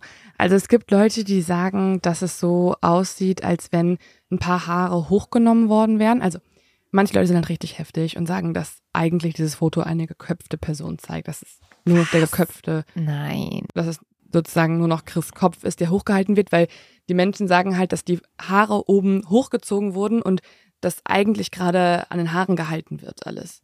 Also, dass sie da geköpft gezeigt wird, finde ich auch ein bisschen abwegig, weil da müsste doch irgendwo Blut zu sehen sein. Da- Weil zumindest in dieser einen Stelle, die fotografiert wurde, ist kein Blut zu sehen.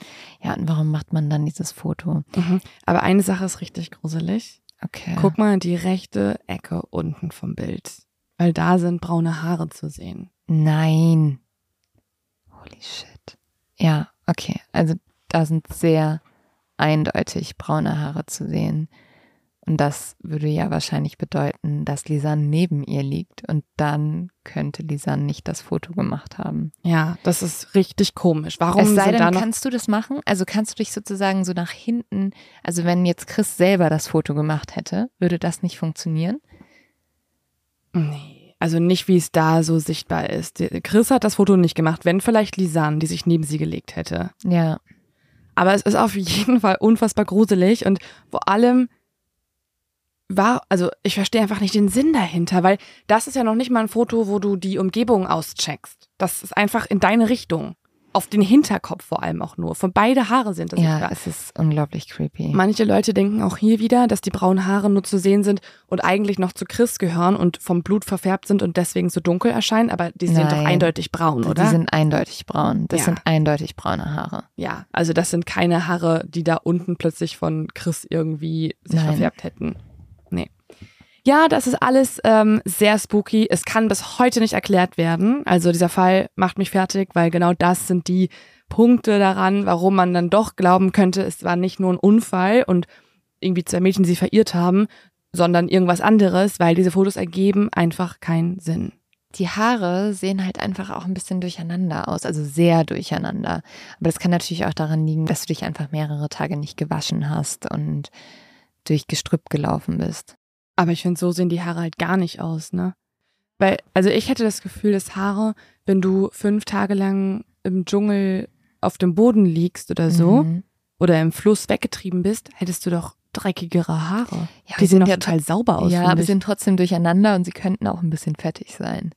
ja, aber ich finde also ich finde, sie sehen nicht schmutzig aus oder so, sondern noch total unversehrt. Ja, was man halt ein bisschen unten erkennt, und das könnte tatsächlich auch Blut sein, ist so eine leicht rötliche Spur Mhm. im Haar. Und das ist schon richtig gruselig. Mhm. Wurde denn noch was, also gab es noch weitere Hinweise Mhm. außer diese Fotos? Ja, es gab tatsächlich sogar weitere Funde. Am 19. Juni wurde nämlich ein Schuh gefunden und in diesem Schuh ist auch ein Fuß. Oh Gott. Ja, die Beschreibung passt auf die Wanderschuhe von Lisanne, also ist eine holländische Marke und dann werden auch DNA-Tests durchgeführt und man kann herausfinden, dass es sich um Lisans Fuß handelt. Aber wie ist der denn abgetrennt worden? Unklar. In der Nähe findet man auch noch ein Stück Hüftknochen und da können DNA-Tests herausfinden, dass es Chris Hüftknochen sind. Gott. Gefunden wurde dieser Schuh von einem Guide, mit dem sie ja eigentlich verabredet waren noch vorher, auf den ich gleich noch eingehe. Das ist der gleiche Guide. mhm. Das ist aber ein bisschen weird. Der kennt halt die Gegend sehr gut ne? Ah, okay. und ist immer unterwegs. Aber der kommt mir auch ein bisschen zu oft vor, gleich noch. Später findet man auch noch weitere Knochen, zum Beispiel noch ein Ober- und Unterschenkel. Und was aber trotzdem auffällig ist, was nie gefunden wurde, sind die Schädel der beiden. Dabei ist das eigentlich ein Teil vom Körper, für den sich Tiere nicht so wirklich interessieren. Also die wird man eigentlich auch überlassen quasi. Mhm. Ja, das ist wirklich seltsam. Vor allem, dass es auch alles so verstreut ist. Genau, und die Stelle ist aber auch wiederum spannend, weil laut einem anderen Einheimischen, der sich auskennt in der Gegend, ist das jetzt ein Fundort gewesen, ähm, wo man theoretisch landen würde, wenn man an einer gewissen Brücke nach dem Pianista Trail herunterstürzt und dann vom Fluss fortgerissen wird. Dann landest du quasi dort, wo jetzt diese Knochenreste gefunden werden. Was auch noch weird ist, bei den Überresten von Christ kann man feststellen, dass die Metatarsalknochen gebrochen waren. Allerdings ist das keine typische Sturzverletzung. Bei einem Sturz brechen vor allem die Fersenbeine und oder die Unterschenkel. Die gebrochenen Metatarsalknochen kommen jedoch eigentlich durch eine indirekte Gewalteinwirkung zustande. Also wenn man zum Beispiel von einem Reifen überrollt wird oder so, also von einer Mhm. heftigen Gewalteinwirkung.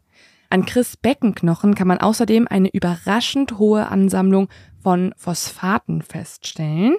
Und man würde normalerweise denken können, dass es vielleicht irgendwie durch die Bodenphosphate entsteht, also dass es irgendeine chemische Geschichte durch den Urwaldboden ist, aber da, wo die Beckenknochen gefunden werden, gibt es diese Ansammlung an Phosphaten nicht im Boden.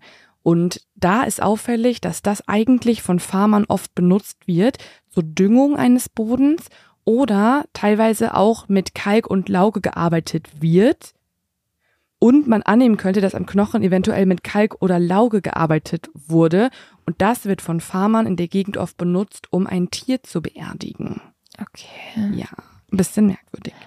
An all den Knochen liegen außerdem keine Schäden vor, die normalerweise eintreten würden, wenn wilde Tiere sich darüber hergemacht haben. Also zerrissen, Blut, irgendwelche Einkerbungen der Knochen. Auch wenn sie im Fluss über mehrere Kilometer transportiert wurden, die Knochen, würde man auch da normalerweise irgendwelche Abschürfungen feststellen. Das ist alles nicht der Fall. Ja, auch irgendwie, also irgendwie ist das alles merkwürdig. Auch, dass man diese Schädel einfach nicht gefunden hat und dann das einzige wirklich verdächtige Foto auch noch von dem Kopf ist. Von Chris. Ja, und da können wir jetzt vielleicht mal ganz gut auf die Theorien eingehen, die es in diesem Fall gibt. Natürlich ist die populärste Theorie und ich muss auch sagen, das ist die, die ich am meisten selber glaube, die Unfalltheorie. Eben, dass die beiden sich verirrt haben und äh, nicht mehr zurückgefunden haben. Diese Theorie vertritt auch die Staatsanwaltschaft in Panama. Im November 2014 erklärte die Staatsanwältin Betsaida Pitti den Fall für abgeschlossen. Es sei ein Unfall, sagt sie. Beweise oder Erklärungen für diesen Unfall liefert sie aber nicht. Zur Art des Unfalls sagt sie nur Folgendes. Sie könnten entweder ertrunken sein, wurden von wilden Tieren getötet oder könnten in eine Schlucht gefallen sein. Was jedoch komisch ist, man kann eigentlich zwei von diesen beiden Unfallursachen ausschließen. Ja. Denn an den Knochen wurden ja keinerlei Tierbissspuren gefunden. Außerdem fehlen die Schädel ja wie gesagt komplett und die fressen Tiere normalerweise nicht. Und wenn sie im Fluss ertrunken worden wären, dann wären die Körper eigentlich, und das ist jetzt mega gruselig, nur flussabwärts gefunden worden. Ja. Teile wurden jedoch auch flussaufwärts gefunden. Und außerdem fließt dort auch im April eigentlich so wenig Wasser, dass die Körper vermutlich intakt geblieben wären und nicht alle möglichen Teile abgetrennt wären am Körper. Also wäre das Wahrscheinlichste, dass sie irgendwo runtergestürzt wären, dass vielleicht auch nur eine Person sich verletzt hätte, dann die andere Hilfe holen wollte, sich dort ebenfalls verletzt hat oder angegriffen wurde von dem Tier. Und wie wären dann die Körper so zerstört worden? Ja, das ist die Frage. Also laut der Staatsanwältin ist ja das Realistischste, dass der Fluss sie zerstört hat, dass sie Mhm. einfach weggetrieben sind. Aber was dann keinen Sinn macht, sind die ganzen Fotos Und wo sie gefunden wurden? Sie wurden ja gar nicht im Fluss gefunden. Also am dann, Flussufer oft. Ja, okay. Ich bin da nicht so überzeugt von, Leo. Was gibt es denn noch für Theorien? Was noch in diese Unfalltheorie mit reinspielt, ist das Wetter. Also theoretisch würde es nämlich passen, dass es Regenstürme in der Zeit gab. Mhm. Denn davor war es zwar die ganze Zeit total trocken und angenehm, also es war 33 Grad warm, nachts kühlt es dann bis auf 24 Grad in der Gegend runter. Die Temperaturwerte sind im Dschungel an sich noch ein bisschen kühler, da wo sie gewandert sind. Der erste Regen kommt erst später, nicht an dem Tag, an dem sie verschwunden sind, sondern erst am Mittwoch, ähm, also einen Tag nachdem sie verschwunden sind, am 3. April. Und da gab es dann am 3. April einzelte, vereinzelte Regen und am 8. April gab es dann einen starken Regen mit Gewitter. Also das würde passen zu der ja eher schwierigen Wettersituation, die auch einen Unfallgeschehen wahrscheinlicher macht. Mhm. Und Bilder von Chris und Lisans Kamera zeigen ja auch Regentropfen. Ja. Was aber trotzdem auffällig ist, davor die ganzen Wochen hat es nicht geregnet. Das heißt, der Weg war an sich eigentlich trocken und nicht schlammig. Das heißt, die Chance, dass man abstürzt und sich verletzt, ist eigentlich gering im Gegensatz zu allen anderen Wochen. Gut, aber sowas kann trotzdem immer passieren. Genau. Und da der Kopf ja nicht gefunden wurde und wurden Organe gefunden? Nee, Organe wurden gar nicht Gut, gefunden. Dann konnte ja auch total schwer zum Beispiel untersucht werden, ob die nicht wirklich von der Schlange attackiert wurden mhm. oder ob die vergift, also ob die halt auf einen Giftfrosch zum Beispiel getreten sind und deswegen irgendwie gestorben sind. Also es können ja alle möglichen Szenarien passiert sein. Genau. Also dass sich eine Person von beiden verletzt hat, ist natürlich super realistisch. Und mhm. dann die mhm. andere Person, in diesem Fall zum Beispiel Lisanne, versucht hat, noch mega lange das Handy zu benutzen, Hilfe zu holen und so. Und am Ende vielleicht beide auch einfach verhungert sind oder eben an natürlichen, also an. Aber warum waren die Süßigkeiten nicht aufgegessen? Ja, da nochmal kurz auch nochmal zur Anmerkung. Es gibt eine Milliarde Quellen. Das wurde in den meisten Quellen berichtet, dass sie nicht aufgegessen sind. Mhm. Aber auch hier, es gibt immer noch eine unwahrscheinliche Möglichkeit, dass es eventuell auch falsch übermittelt wurde. Mhm. Dann gibt es aber noch andere Theorien. Da hat sich natürlich das Internet sehr drauf gestürzt. Die Theorie Mord oder Verbrechen ist da auch hoch im Rennen. Die Behörden, muss man sagen, arbeiten insgesamt in der Gegend ähm, von Bokette sehr intransparent. Also viele werfen den Behörden vor, dass die Ermittlungen nicht intensiv genug durchgeführt wurden, dass die Informationen nicht richtig ausgewertet wurden. Man hat auf diverse Bodenproben verzichtet. Man hat auch die menschlichen Überreste nicht alle untersucht und auch am Rucksack wurden die Proben nicht sofort durchgeführt, sondern da vermuten einige, dass vielleicht auch etwas kontaminiert wurde durch Ermittler am Werk, dass teilweise vielleicht sogar auch durch eine Panne in der Polizei dieses eine Foto gelöscht wurde oder durch Korruption sogar extra gelöscht wurde. Also da gibt es alle möglichen Vorwürfe, die man teilweise auch berechtigterweise der Polizei ähm, mhm. an den Kopf werfen kann. Denn, das finde ich auch ganz spannend, der Vorgänger der Staatsanwältin, von der ich gerade gesprochen habe, also mhm. der Staatsanwältin Pitti, der ist äh, gefeuert worden wegen Korruption, weil er eigentlich einen Menschenhandel aufdecken sollte. Aber Was? in diesem Verfahren wurde herausgefunden, dass er selber korrupt ist und deswegen durfte er dieses Verfahren nicht zu Ende führen. Gott. Ja, also es gibt da definitiv Pannen im ja, Justiz- und Polizeisystem. Ja, und damit auch Möglichkeiten, wie zum Beispiel dieses Bild hätte verschwinden können. Genau. Man möchte vielleicht ja auch die Region nicht durch einen Mörder oder einen Serienmörder belasten, weil Tourismus ist natürlich mega wichtig dort. Mhm. Und sobald irgendwie klar wird, oh Gott, hier gibt es jemanden, der entführt Backpackerin, ist das natürlich fatal für die Gegend. Ja. Ne? Also dann geht ein riesengroßer ähm, Zweig, der Tourismuszweig, in die Brüche. Aber dann lass uns doch lieber einfach nichts sagen. Genau. Und ähm, dann einfach die Leute weiter an diesen Urwald laufen lassen. Das ist ja komplett bescheuert. Ja. In mehreren Ländern gibt es außerdem eine Reisewarnung für die Gegend. Also in Kanada, England und den USA existiert speziell für die Region um Bukete eine Reisewarnung. Hier wird vor bewaffneten Raubüberfällen und Vergewaltigungen gewarnt. Gerade die Region, in der Bukete liegt, also Chiriquí heißt diese Provinz, genau das ist eine der Regionen in Panama mit der höchsten Kriminalitätsrate. Alleine im Jahr 2014 sollen 51 Menschen in der Region Chiriquí verschwunden oder vermisst gemeldet worden sein. Fünf Jahre vor dem Verschwinden von Chris und Lisanne ist ein britischer Tourist Alex Humphreys ebenfalls dort verschwunden. Er wollte alleine zu einem Wasserfall wandern. Bisher hat man aber nie wieder von ihm gehört. Und auch hier muss man sagen, haben die Behörden in Panama nicht ganz so gut ermittelt. Teilweise haben sie sogar die Ermittlungen durch englische Behörden blockiert und eine Zusammenarbeit Was? verweigert. Was? Ja. Von diesen Berichten gibt es öfter welche. 2017 verschwand zum Beispiel eine 16-jährige Einheimische in Bukette. Ihre Leiche wurde später gefunden, der Mord ist jedoch ungeklärt. Genauso wie das Verbrechen der 15-jährigen Connie Cordoba. Die wurde auch nie wieder gesehen. Okay, das ist schon alles ganz schön gruselig. Mhm. Dafür, dass da irgendwas in der Gegend nicht so ganz richtig läuft, spricht auch der Bericht von zwei französischen Touristinnen. Kurze Zeit nach dem Verschwinden, am 6. April, also jetzt nur wenige Tage nachdem Lisanne und Chris verschwunden sind, wollen diese zwei französischen Touristen auf dem Pianista Trail wandern gehen. Sie berichten später, dass ein Einheimischer, der ihnen entgegengekommen ist, sie gewarnt hat, dass sie dort nicht in den Dschungel laufen sollten. Als sie fragen, warum, sagt er, er habe Schreie dort gehört. Was? Ja. Gott, nein, ich will da nicht mehr hin. Ich merke schon, warum das schlecht für den Tourismus sein könnte. Aber es klingt einfach wirklich nicht nach einem Ort, wo du alleine wandern gehen solltest. Vor allem, wenn du von Schreien berichtest, dann muss man doch mal suchen gehen. Man ja. sagt doch nicht, ah, da schreien Leute, geht da mal lieber nicht rein. Können das nicht sogar die Schreie von Lisa und ja. Chris gewesen sein? Ja, ja, das vermutet man ja. Das war nur fünf Tage, nachdem die verschwunden sind. Okay, das ist ja mega gruselig. Aber wer könnte denn hinter diesem Verbrechen stecken? Also wenn wirklich Lisanne und Chris ermordet wurden, wer ist der Täter? Also, es gibt keinen klaren Namen, also es gibt keinen absoluten Verdächtigen, dem man das jetzt anhängen könnte. Aber es gibt natürlich die Theorie, dass es eventuell dort einen Serienmörder gibt, der bis heute nicht gefasst wurde. Dann gibt es Theorie, dass es dort auch Menschenhändler gibt. Und dann gibt es auch noch den Reiseführer F, der von einigen verdächtigt wird.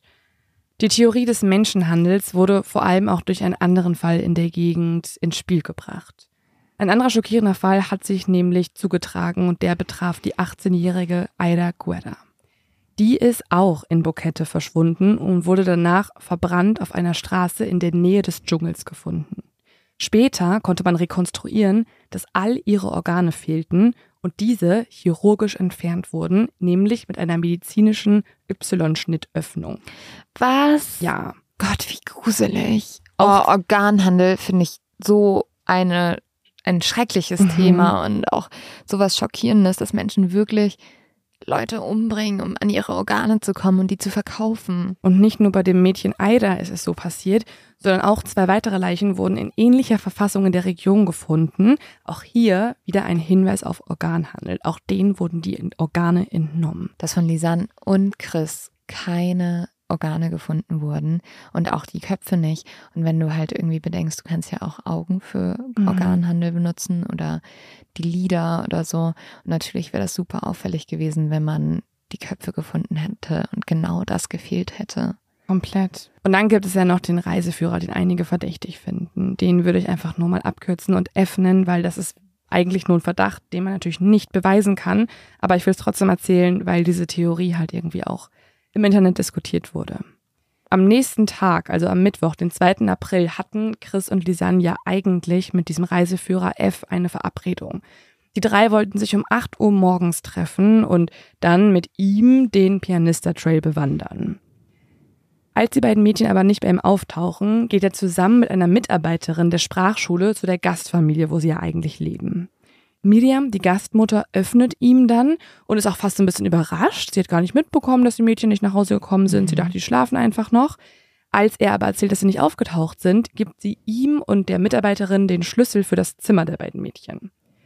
Er öffnet jetzt die Zimmertür und berichtet dann, dass die Betten anscheinend noch gemacht waren und dort niemand geschlafen hat. Am Mittwochabend beschließt dieser Reiseführer dann, den Fall der Polizei zu melden, weil er immer noch ein ungutes Gefühl hat und genau das ist auch so ein Grund, warum manche Menschen ihn so ein bisschen auffällig finden, weil er rückt sich immer wieder selbst so ein bisschen ins Licht der Ermittlungen. Zum Beispiel berichten auch einige ähm, Zeitungen von unterschiedlichen Aussagen, die er der Polizei gegenüber gemacht hat, also zu seinem Aufenthaltsort, zu möglichen Alibis und so weiter. Und was ich sehr spannend finde, es gibt eine TripAdvisor-Bewertung, die ich noch finden konnte in einem Buch, wo darüber geschrieben wurde. Und die würde ich euch gerne mal vorlesen. Hier berichtet nämlich eine Frau, dass sie eine Wanderung mit dem Reiseführer F gemacht hat und sie möchte alle anderen Frauen vor ihm warnen. Sie schreibt folgendes. Ich empfehle Frauen nachdrücklich, F nicht als ihren Führer einzustellen, wenn sie alleine sind. Es ist ein großer Kontrast, wenn man hier die anderen Bewertungen liest, die von F als einen netten Führer sprechen, der er bestimmt auch für einige Leute war.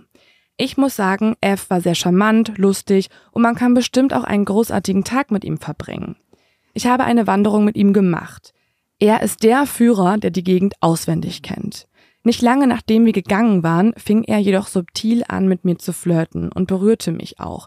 Zuerst meine Hand, aber auch meine Arme, meine Schulter, meine Beine. Selbst nachdem ich ihm oft gesagt hatte, dass er damit aufhören sollte, machte er weiter. Er trägt außerdem eine große Machete an sich und schlägt vor, mir die Beine abzuschneiden. Was? Das war natürlich nur ein Scherz, aber trotzdem. Punkt, Punkt, Punkt. Okay. Er ist besessen von nordeuropäischen Frauen und ich fühlte mich sehr unsicher bei ihm. Es ist jetzt eine persönliche Geschichte, aber googeln Sie mal seinen Namen und Sie werden leider mehrere solcher Geschichten über ihn finden. Ich habe auch ein bisschen gesucht, ich konnte leider keine Berichte finden, also die wurden vielleicht weggeklagt oder gelöscht oder. Also ist diese Google-Rezension dann vor dem Mord passiert? Mhm. Okay, Ja. gut. Ja. Weil ich dachte, sonst vielleicht hat das auch irgendein Vollidiot danach geschrieben, weil er den so. verdächtigen wollte, weißt nee, du? nee, das ist eine alte Rezension. Okay. Ja, boah, aber das ist natürlich super verdächtig. Mhm. Aber eigentlich hätte er sie anrufen müssen und sagen müssen, hey, ich kann doch heute kommen. Mhm. Trefft mich am Trail. Aber das hätte ja die Polizei in den Handy-Records gesehen. Genau. Die aber nie veröffentlicht wurden. Auf, also es wurde nie alles Ja. transparent an die Öffentlichkeit gegeben. Deswegen gibt es ja diese Spekulation. Ich finde das schon alles super verdächtig. Außerdem hat der Reiseführer F auch eine Hütte im Dschungel. Mhm. Also wenn man gewisse Wege geht, vom Pianista Trail abkommt, kommt man zu einer Hütte von ihm auch. Mhm. Also so einem Zweitwohnsitz quasi.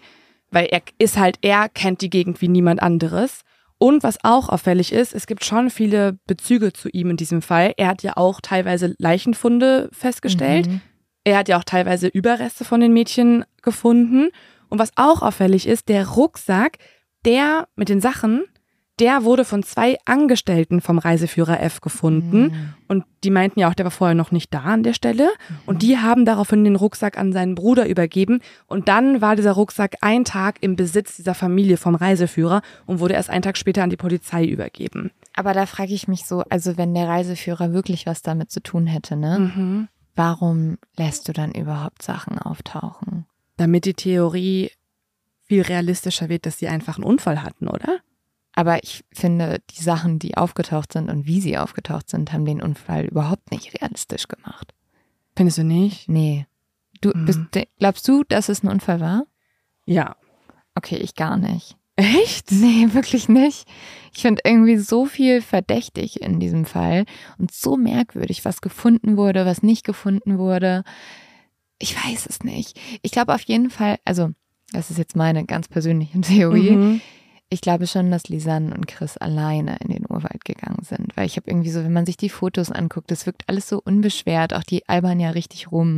Mhm. Klar kann da auch jemand im Hintergrund gewesen sein, aber normalerweise bist du so ein bisschen verhaltener, wenn jemand Mhm. dabei ist. Aber es ist, habe ich mir auch gedacht, Ja. habe ich ein bisschen gelesen, ist es schon manchmal so, dass Reiseführer auch die Leute vorgehen lassen und immer zurückbleiben, Ja. damit niemand verloren geht. Klar, das trifft eher auf größere Sie sind Gruppen halt zu. zwei Leute. Ja, da würdest du schon wahrscheinlich näher Ja. an denen dranbleiben. Ja, Genau. da gehst du schon zu dritt. Klar, du kannst auch, also an sich, wenn du einfach kein Schamgefühl hast oder einfach Mhm. irgendwie ein bisschen lockerer bist, machst du trotzdem Grimassen und so, ne? Aber irgendwie habe ich, da- ich habe so ein bisschen das Gefühl, dass die schon noch alleine gegangen sind. Ich kann mir jetzt schon vorstellen, dass die jemanden auf dem Weg getroffen haben und vielleicht hat ja auch jemand mitgekriegt, hey, da gehen zwei junge Mädels alleine in den Wald und hat denen aufgelauert. Ich irgendwie, ich finde so Mm. viel so gruselig, so verdächtig, dass die auch irgendwie nicht, das, also sie konnten ja anrufen und dass sie dann auch nicht ihre Eltern angerufen haben. Es ist irgendwie ganz viel merkwürdig. Genau, das war auch eine Frage, die ich mir gestellt habe. Warum haben die keine SMS gesendet Ja. und nicht die Eltern angerufen? Also, wenn sie merken, wir rufen Ja. immer wieder 112 an, sie haben teilweise auch 911 angerufen, die Ja. amerikanischen Notruf. Warum haben sie aber nie versucht, auch mal andere Nummern zu wählen, SMS abzusenden? Aber ey, das ist so, deswegen glaube ich leider doch, dass es ein Unfall war. Man verhält sich auch einfach in Paniksituationen nicht rational. Also klar, ne, wenn das wirklich irgendwie jetzt so geplanter Organhandel, dann finde ich schon krass. Also da muss man ja ganz ehrlich sagen, wenn solche Verbrechen passieren, dann werden selten Touristen gewählt, weil das halt einfach super viel Aufmerksamkeit mhm. auf diese Region lenkt. Aber wer weiß, ob nicht halt auch, keine Ahnung, eine Vergewaltigung und dann ähm, ist, wollte der das Verbrechen verdecken und hat irgendwie sie auf den Stein geschlagen oder so. Also du denkst dann, dass eine andere Person die Fotos sogar gemacht haben könnte? Nee, ich glaube schon, dass die das selber gemacht haben. Oh, ich weiß es nicht. Ja, es ist total verwirrend. Nein, ich glaube, sie haben die selber gemacht. Also deswegen glaube ich auch, weil auch diese Fotos, ich kann mir schon vorstellen, dass die auf diesem Trail waren und vielleicht, oh, das ist aber eine ganz gruselige Vorstellung, dass die beobachtet wurden und dass die nachts ja auch Leute gehört haben und deswegen haben sie diese Fotos gemacht, um rauszufinden, wer es ist. Und dann mm. war da jemand im Dunkeln, hat gewartet.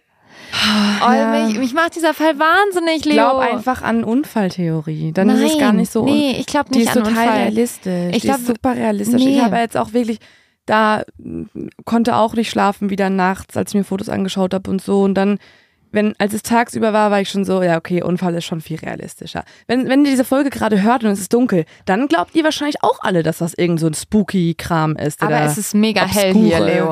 Und genau. Und, und ich, ich glaube, es war kein Unfall. Krass, okay, das hätte ich gar nicht gedacht. Ich dachte eigentlich, dass du total der Unfalltheorie nee. ähm, am Ende verfällst, quasi. Ich, also ich habe mir einfach diese Fotos nochmal angeguckt und ich finde die so gruselig und ich finde diese ganzen Umstände, ich finde auch, soll ich dir sagen, was ich am gruseligsten mhm. finde? Und dem würde ich sofort nachgehen, wenn ich jetzt nach Panama reisen könnte und das investigativ behandeln könnte, aber vielleicht wäre das auch nicht die beste Idee. Ähm, diese zwei Männer am Taxi. Echt? Ja. Ja. Die finde ich so verdächtig. Ich finde es so merkwürdig, dass die sich in ein Taxi setzen und irgendwie, weiß ich nicht, ich finde das merkwürdig, dass die da ihren Plan schon geändert haben, beschlossen haben, sie gehen doch in diesen Urwald. Vielleicht haben sie sich auch unwohl gefühlt oder wollten schneller raus. Ich weiß es nicht. Also meine Theorie ist ja wirklich, dass sie, dass leider es auch so ist, dass diese Sprachschule da verkackt hat. Dieses Sozialprojekt konnte nicht stattfinden. Da gab es einfach organisatorische Schwierigkeiten.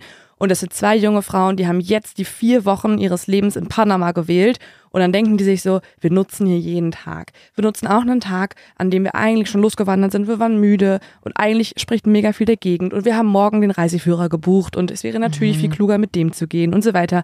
Aber wir haben ja auch schon in den Tagebucheinträgen gehört, teilweise wurde ihnen gesagt, mach dies nicht, mach ja. jenes nicht. Sie haben es trotzdem gemacht. Und mhm. das würde ich auch tun. Also weißt du, man will die Zeit dann nutzen, man möchte auch einfach was sehen, man will wandern. Ja. Und dann haben die sich gedacht, ey, das sind nur vier Kilometer, die wir laufen müssen, lass uns das tun. Und wir haben ja Fotos gesehen, dieser Wanderweg ist absolut verwirrend gewesen. Ja, und ich weiß auch, dass da viele Möglichkeiten sind, was passiert sein könnte, aber ich finde so merkwürdig, was von denen gefunden wurde. Also, dass echt nur so ein paar Knochen gefunden wurden und halt nicht die Köpfe.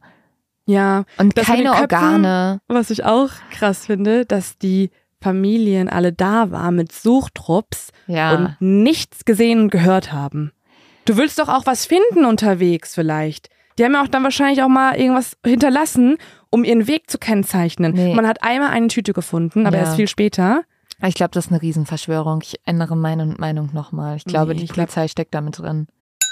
Wir machen eine kurze Werbeunterbrechung und bedanken uns bei unserem Werbepartner Coro, weil wir so diese Recherche finanzieren können. Und Coro bin ich auch sehr dankbar, weil äh, Coro begleitet uns oft auf unseren Recherchereisen. Wir sind da ja immer in ganz Deutschland unterwegs und ich finde, da braucht man immer so ein paar Snacks, damit man nicht ein bisschen ja, schlechte Laune auf der Autofahrt kriegt. Und ich liebe da die Linsenchips. Ich bin ja nicht so ich bin nicht so der süße Mensch wie Leo.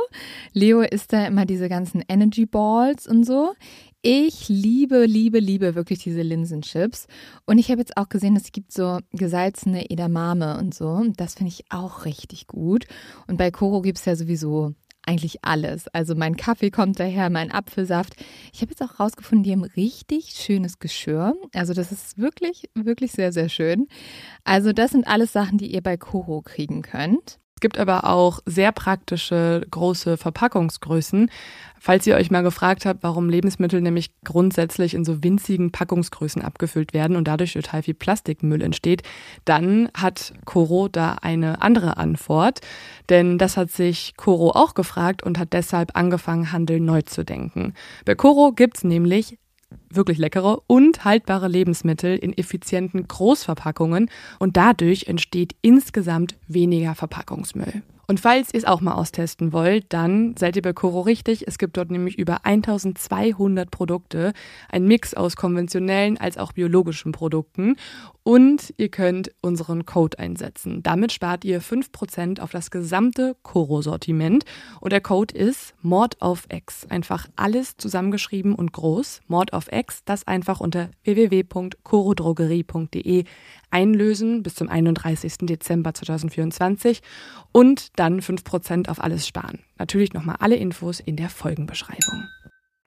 Ja, ich glaube an einen Unfall. Ich nicht. Okay. Mann, das ist ganz unbefriedigend. Und es macht mich wahnsinnig.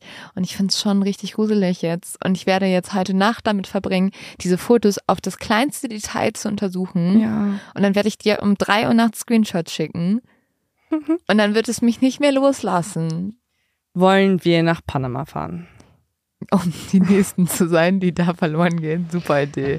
Weißt du, die ganze Folge sprechen wir darum, dass man halt irgendwie schon klug sein sollte und sich irgendwie Begleitung holen sollte und nicht beim Reisen dumme Sachen machen sollen. Und am Ende ist unser Fazit, Fazit lass uns nach Panama gehen Juhu. und lass uns alleine diesen Track lang laufen. Ja. Genau, lass uns am besten auch noch mit den korrupten Menschenhändlern Interviews führen und die irgendwie Ja. aufspüren, um Ja. die zu interviewen und zu fragen, wart ihr das?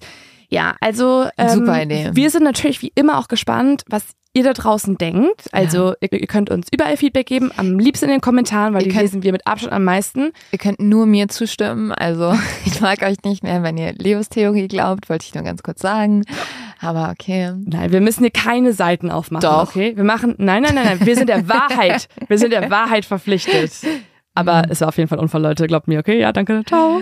Okay, also wir werden jetzt hier noch fünf Stunden weiter diskutieren und auch irgendwelche anderen Sachen besprechen. Am Ende werde ich immer noch sagen, Leo, es war kein, es war kein Unfall. Okay, wir müssen, aber das machen wir jetzt nicht mehr, während unsere Aufnahme läuft, Doch. oder? Also wir analysieren die Fotos jetzt nochmal zehn Stunden lang, nachdem du sie schon gefühlt stundenlang analysiert hast. Super Idee. Geil. Hört uns irgendwer gerade an? Also hört diese Folge irgendwer, der gerade in Panama Warte, chillt? warte, ich kann das jetzt nachgucken. Ich habe neulich geguckt, wir haben ja so einen, wir kriegen ja immer so einen Report, ne? Mhm. Also wir können so nachschauen, wo uns Leute hören und so weiter und so fort und wie viele Leute uns hören. Das macht Ja. mir dann immer Angst. Ja, das ist immer richtig verrückt. Also uns hören Leute in Ländern, die ich noch nicht mal kannte. So. Es ist ganz crazy, was, was für, was für Exis es gibt, die, wo ihr alle gerade seid. Es gibt auf jeden Fall draußen welche gerade, die uns in Panama hören. Da bin ich mir ziemlich sicher. Ich weiß Warte, jetzt nicht Leo, ich- genau, ich ob uns guck irgendwer auf dem Pianista trail Ich Das würde jetzt- mir Angst machen. Ich gucke jetzt nach, weil das kann man ja nachschauen.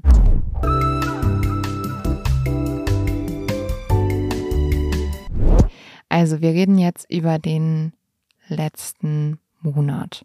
Und da haben uns, rate mal, wie viele Leute in Panama oder wie viele Klicks wir in Panama Kein hatten. Plan. 388. Findest du das jetzt viel oder wenig? Ich find's mega viel. Ja. Wer hört uns denn in Panama? Ey, also Leute, wer auch immer von euch aus Panama zuhört, bitte ermittelt für uns. Sollen wir eine Live-Tour in Panama spielen? Also es gibt noch viele andere Länder, die viel weiter vorne sind. Ich, das würde mich wirklich interessieren. Also Haben wir Leute in Nordkorea, die uns hören? Mm, Also hier ist Costa Rica, Mexiko ist auch relativ weit vorne, Indonesien, Rumänien, Griechenland, Griechenland, äh, Neuseeland, Polen, Irland, überall, überall. Aber nicht Nordkorea? Weiß ich nicht. Leute, schreibt uns, schreibt uns. Ich bin total fasziniert davon, wo man überall Mod of X hört. Leute, schreibt uns eure Theorien. Danke für diese verrückte Folge. Ich bin fertig mit den Nerven und bis zum nächsten Mal. Cheers. Ciao, ciao.